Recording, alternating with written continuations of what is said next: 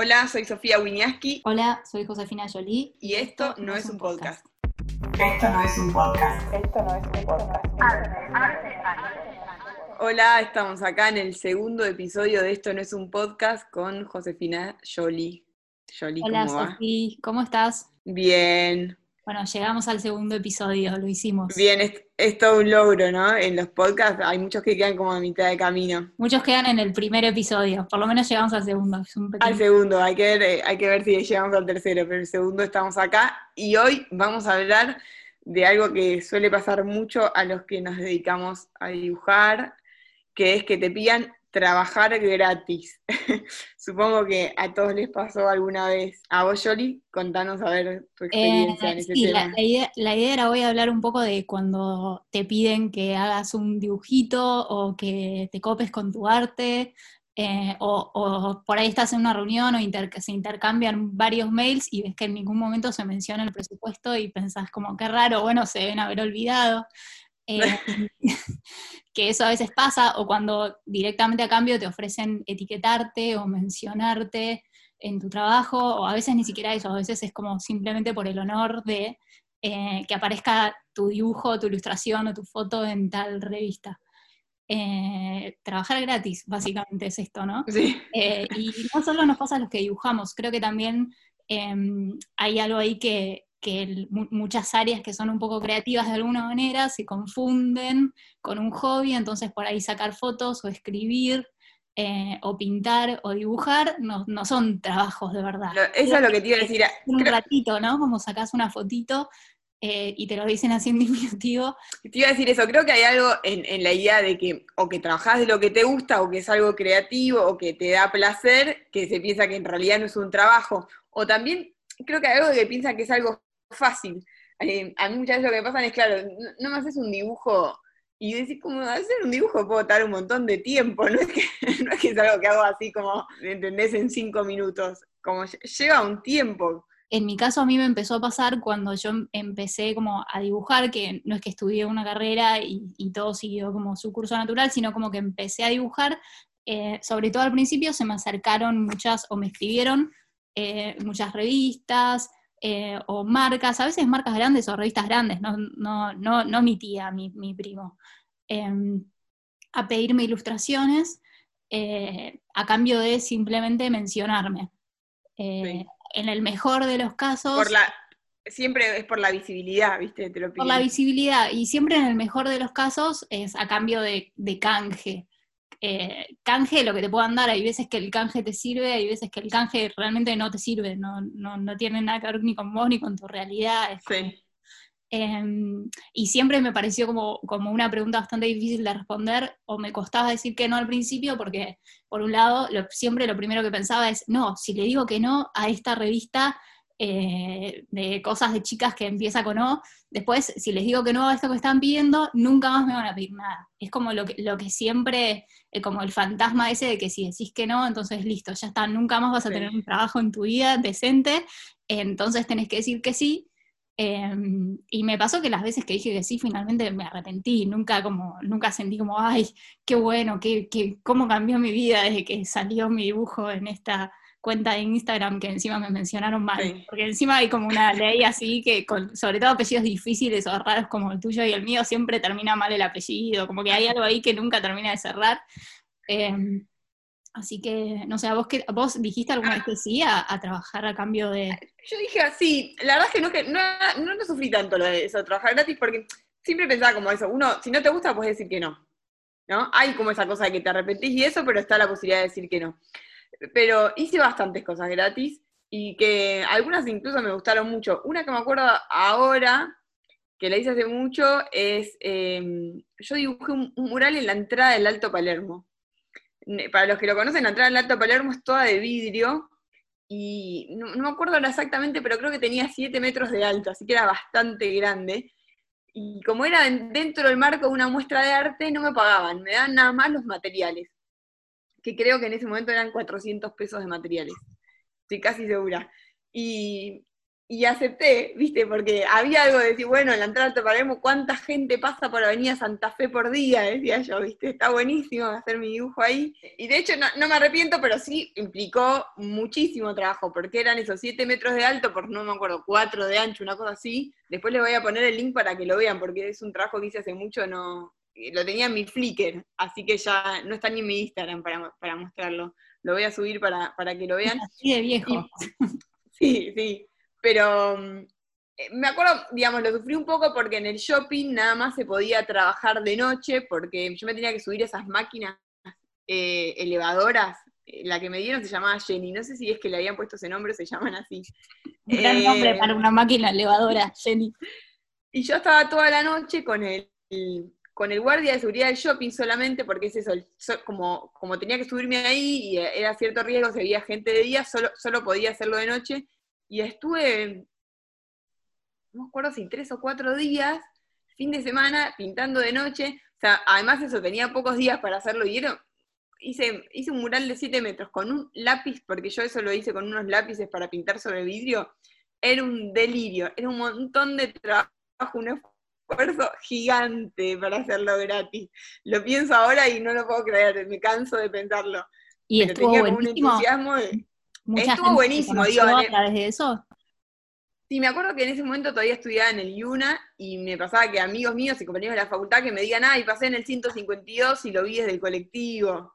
Y eso estaba buenísimo. Por eso digo, tampoco, nunca me arrepentí de esas cosas, pero, pero sí pienso en el esfuerzo que implicaba hacer, pintar 7 metros un dibujo con un lápiz. Bueno, la del lápiz te la buscaste vos, ¿no? Me parece que no te lo pidieron con un lápiz pero sí me parece que te deberían haber pagado. Es verdad, eh, es algo que le... Le agregaste tu propio toque Wiñaski, pero me parece que te deberían haber pagado un trabajo así. Y aparte porque en la, no es que vos pintaste Sofía Wiñaski tu nombre, o sea, tus amigos capaz veían esa obra y la reconocían como tuya, pero la gente que entraba al shopping pensando en, quemarse la tarjeta en Sara, capaz no estaba pendiente de que eso era tuyo, o podía entrar a tu Instagram y seguirte, o de alguna manera conectarlo con vos. Eh, pero bueno, son cosas que tal cual que haces cuando estás empezando, o como que valoras más eh, esa exposición que, el trabajo en sí. Pero bueno, es una, una, ecuación que hay que hacer cada vez, ¿no? Y, y, otra cosa que suele pasar mucho en el mundo del arte es que, por ejemplo, te invitan a participar de una muestra y cuando te invitan a participar de una muestra, bueno, si es una, en una galería, se venden las obras, pero digamos, si es en, un centro cultural o, en, alguna cosa así, no se venden, es solo la exposición.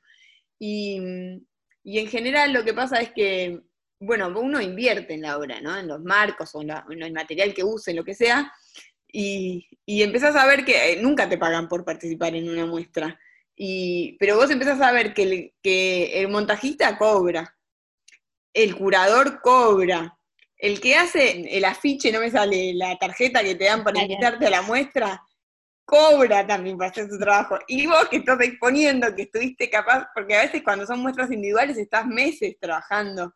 Estuviste seis meses pintando para prepararlo, vos no cobrás nada. Eso es increíble también. Sí, eso es una cosa de que uno lo hace por amor al arte, digamos.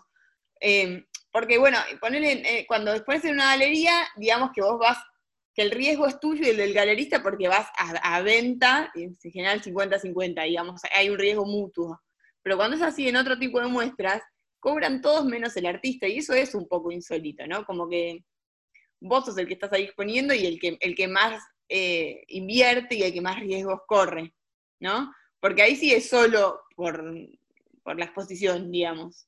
Porque no hay, incluso ni, siquiera lo vendés, ¿entendés? Eh, a, veces te cubren como esos algunos materiales, pero muchas veces no. Como diría, el 80% de las veces no. Claro, sí, eh, hay, algo, hay algo que, eh, que me parece que, que, tiene que ver con cobrar, que es como que hay algo como del honor. Si le estás pagando al curador, le estás pagando al fotógrafo, le estás pagando al que diseña el flyer, le estás pagando al influencer que va a la muestra, el artista debería cobrar algo. No te digo que debería cobrar 300 veces más que los demás porque su obra es más, no, pero como que algo aunque sea nominal por la participación. Eh, claro, y además es eso, es trabajo y uno le dedicó un montón de tiempo a eso que no le estás dedicando a otra cosa.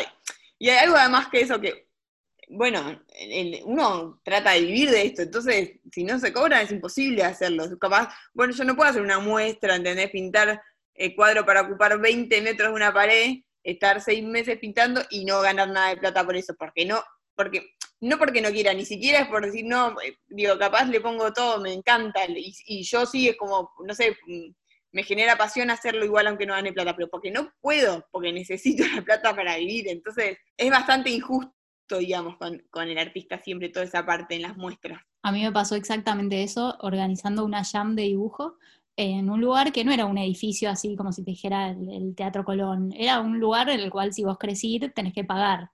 Em, y eh, tuvimos varias reuniones para organizar la jam de dibujo y en ningún momento se habló del presupuesto, entonces yo en un momento como que pregunté, eh, porque yo había visto los presupuestos para, para, para la actividad y se le estaba pagando, lo estaba organizando el lugar que lo organizaba, cobra- cobraba porque es un lugar que se cobra para ir la agencia de creatividad con la que, que estaba también involucrada cobraba, por supuesto.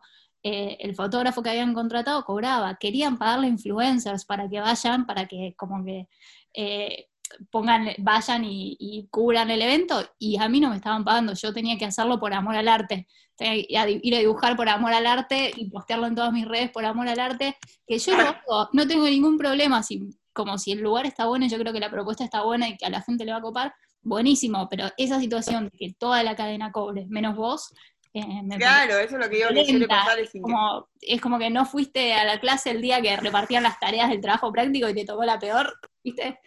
Como, "Ey, nadie me avisó, ¿cómo es esto? Eh, y, y bueno, nada, y esas situaciones son re difíciles porque hay como que ser muy amable y cuidar mucho lo que decís, pero a la vez defenderte y defender tu trabajo. Em, Pero hay algo además como medio naturalizado, ¿viste? De que no te van a pagar. Como que, ¿cómo? ¿Por qué me vas a preguntar? ¿Por qué me va- una- ¿qué- cuánto? esta? Claro. Como si le estuvieras haciendo un favor, ¿no? Sí, totalmente, totalmente lo haces por amor al arte. Pero bueno, también creo que hay veces que uno a- a- eh, participa de cosas que están buenas y no cobra nada y digo, para no, para no ver todo el lado negativo de la cosa. Yo eso, me acordaba de, de eso, del, de lo del Alto Palermo, que, que me generaba como una contradicción, porque tampoco siento que lo haya sufrido, ¿entendés? Como que, como que me arrepiento de por qué lo hice, pero bueno. Pero Eh, probablemente en ese momento cuando lo hiciste no estabas pagando un alquiler, no te estabas pagando tu propia obra social, como que también no, hay gente que sí no tiene la necesidad de, de- ganar plata del arte, pero o si tu momentos en tu vida en los que- cuales no, como por Sí, ejemplo cuando estás estudiando o sos más chico y después sos más grande y sí necesitas eso y resulta que tenés una red de gente con la que ya trabajaste que asumen que si te dicen de ir a pintar un mural al Unicenter, vos vas a ir solo por la exposición. Y en algún momento Sí. esa situación cambia y tenés que decir, no, mira, no puedo ir más gratis a pintarte murales o a cambio de un par de zapatillas, porque ahora no cambió mi Sí, situación. porque, porque no tenés el tiempo, necesitas de tiempo ganar plata. Sí, sí, sí. Yo lo que sí creo bastante firmemente es que cuando son empresas grandes eh, o gente que sabes que tiene, que tiene presupuesto, que simplemente Sí, eh, no, no- no te lo están proponiendo porque, o porque es una agencia que quiere eh, generarle menos costos al cliente, o anda a saber por qué, me parece que no hay que hacerlo porque de alguna manera devalúa la industria entera, porque es como que estás, estás admitiendo y estás dando tu trabajo, ya sea en pintura, dibujo, fotografía, em, lo que sea, lo estás dando a cambio de nada. Eh, y, y si vos decís que no, tal vez se den vuelta y le pidan a otro que está recién empezando o algo así, que les diga que sí. Y, y bueno, no sé, es como a la tercera, cuarta persona que les diga que no, se van a dar cuenta y te van a decir, bueno, a ver, pasame Sí. presupuesto. Porque a mí me pasó, muchas veces simplemente tenés que preguntar, si mira, yo no, no trabajo a cambio nada, pero si querés te paso un presupuesto, o decime qué presupuesto tienen, eh, y Sí. vemos cómo podemos hacer. Y algunas veces lo pude salvar así. No es que te van a pagar una fortuna, pero, pero aunque sea, podés convertirlo en una relación comercial, algo que era una propuesta de, de nada, de canje, ni siquiera. Eh, qué tema, ¿no? Y mm, que sigue pasando, es como de muy natural, de forma muy Y natural. no, Además hay algo tan- potenciado con la, la cuarentena y la, y la situación actual, es como más todavía. No, ahora no tenemos presupuesto. En otro Claro. tendríamos, pero ahora no tenemos. ¿Y vos qué vas a hacer? ¿Le vas a discutir? No. Está bien, ok, entiendo, pero eh, mi alquiler lo tengo que seguir pagando. Pero bueno, esa Bueno. es nuestra, nuestra... nuestra experiencia, supongo que todos tienen algo, algo parecido para contar que se dedican a esto, ¿no? Sí, estaría bueno poder escuchar eh, historias de más gente em, o que nos cuenten un poco sus experiencias, porque es algo que yo sé que le pasa a mucha gente y que cada uno tiene su, forma de, atravesar esas situaciones y en muchos casos es distinta. Eh, hay gente que radicalmente te dice no y hay gente que por ahí le busca la vuelta o, diferentes formas. Em, sí. Así que bueno, tal vez en un ratito tengamos una opinión más. Eh, en este episodio vamos a entrevistar a Power Paola sobre un proyecto que tiene que se llama La Casa Telepática y vamos a aprovechar para preguntarle a ver ella su experiencia sobre trabajar gratis. Sofi, ¿te eh, para recomendarnos esta semana? Sí, les quería recomendar, eh, por un lado, eh, un taller que va a dar Cotelito. Cotelito fue compañero mío del Yuna. y hace poco también estuvimos pintando juntos, me ayudó a pintar mi mural, que embarazada no podía hacer sola. y me gusta mucho lo que hace, y justo él también iba a dar un taller en el Centro Cultural Recoleta, y ahora con todo esto lo adaptaron a, a la modalidad virtual. Es un taller experimental que lo, que lo da en el Centro Cultural Recoleta y que está orientado a ejercitar e investigar la, imaginación. Él, va a dar diferentes ejercicios eh, que van a usar como base el dibujo, como guía, para ir a encontrar pero nuevas formas y, no necesariamente es que tiene que ser solamente dibujo. Así que si les interesa le pueden escribir a él a su Instagram. Eh, vamos a dejar los datos después de todo como siempre.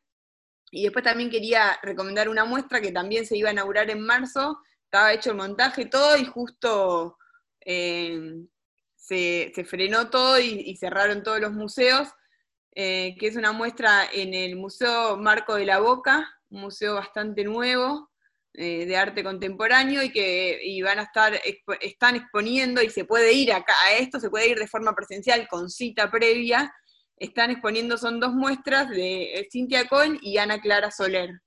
Em, así que ahí, para los que estén un poco hartos de la virtualidad, eh, pueden pedir una cita, una cita y ir a ver esa muestra. Y una más que también, que llegó a inaugurar justo antes de, la cuarentena, pero yo no llegué a ir, y ahora de vuelta también con cita se puede ir, es a la muestra de Max Gómez Canle en la galería Ruth Benzacar. En Villa Crespo. En Villa Crespo, sí, exacto. Así que ahí también para los que quieran eh, salir un poco y, ver cosas en vivo, eh, esas dos muestras les recomiendo particularmente. Esto no es un podcast. Bueno, estamos acá con Power Paola. Para los que no la conocen, eh, Paola pinta, dibuja y escribe, hace historietas, hizo una película y tiene un montón de libros publicados. De hecho, yo estaba buscando todos los míos, yo tengo un montón de ella, bastantes. Tengo eh, bueno, Virus Tropical, que es uno de los más conocidos y que se publicó creo como en diferentes países. Eh, todo va a estar bien, que me encanta el título y me encanta que es todo dibujado. Eh, tengo también uno que hizo con Monoblog, Trópico, que es para colorear. Chicks on Comics, que es una historieta sobre mujeres en la cual tengo el honor que fui dibujada por ella. También tengo Tierra Larga, que, hizo con No tan parecidos, y uno de mis preferidos eh, eh, que hizo con la editorial colombiana La Silueta, que se llama Por Dentro, Inside, que es uno de mis preferidos porque mm, eh, parece, la, impresión es tan especial que parece casi como que tuvieras el original de los dibujos. creo que no me olvido ninguno, pero los pueden buscar, están buenísimos todos. Bueno, Ahora sí, hola Paola, ¿cómo andás? Hola Pao, ¿cómo estás? hola chicas, ¿cómo están? Qué bueno verlas. Me, encanta. así, sea, así sea por Zoom. Sí, algo, aunque sea. Muchas gracias por aceptar eh, participar de nuestro segundo episodio de Esto no es un podcast. Eh, gracias por la invitación. te queríamos preguntar sobre uno de tus proyectos, de los tantos proyectos que tenés, que se llama La Casa Telepática, que haces todos los jueves, ¿no? A través de tus redes sociales. Queríamos saber un poco que nos cuentes cómo surgió. Eh, sé que lo hacen entre varios y, cómo se puede participar también, de qué se trata. Bueno, la casa telepática surgió del encuentro de varios dibujantes, por ejemplo, hay un arquitecto que es Alfonso Piantini, Marcela Rapalo, que viene como del dibujo en vivo, en escena, y Pablo Bese, que es entre artista plástico, escritor e historietista y que también dibuja, y yo, fuimos convocadas por, uh, por Marcela Rapalo, que quería probar su software, tenía un software nuevo que había creado con un amigo muy nerd, para eh, ver todas las posibilidades que tenía el dibujo. Y en esos encuentros que fue, empezaron en el 2012, nos empezamos a encontrar cada 15 días, eh, empezamos a hacer como juegos telepáticos y muy pronto encontramos el nombre.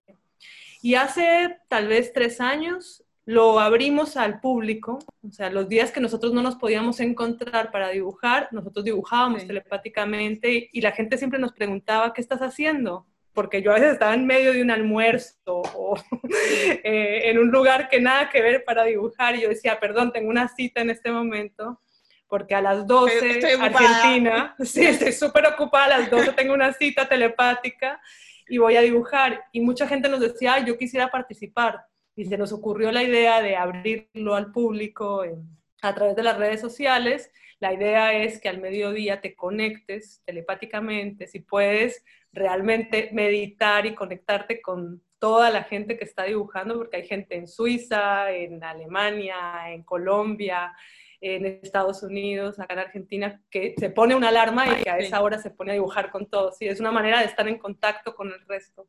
Y lo subís y lo subís con el hashtag La Casa Telepática. Está buenísimo. ¿Y tienen alguna consigna o algo o es solo ponerse en ese horario a dibujar? Tenemos consignas telepáticas. a veces, eh, dependiendo de la gente que se acerca y pregunta, tenemos algunos ejercicios. Nos gusta un poco mantener el misterio de que no sea tan obvio eh, cuál es la consigna y quiénes entraron y quiénes no. Y, pues es muy interesante porque, por ejemplo, en Colombia ya hay un grupo, bueno, antes de la pandemia, que se reunía todos los jueves en casas distintas a dibujar a las 10 de la mañana, porque son dos horas antes.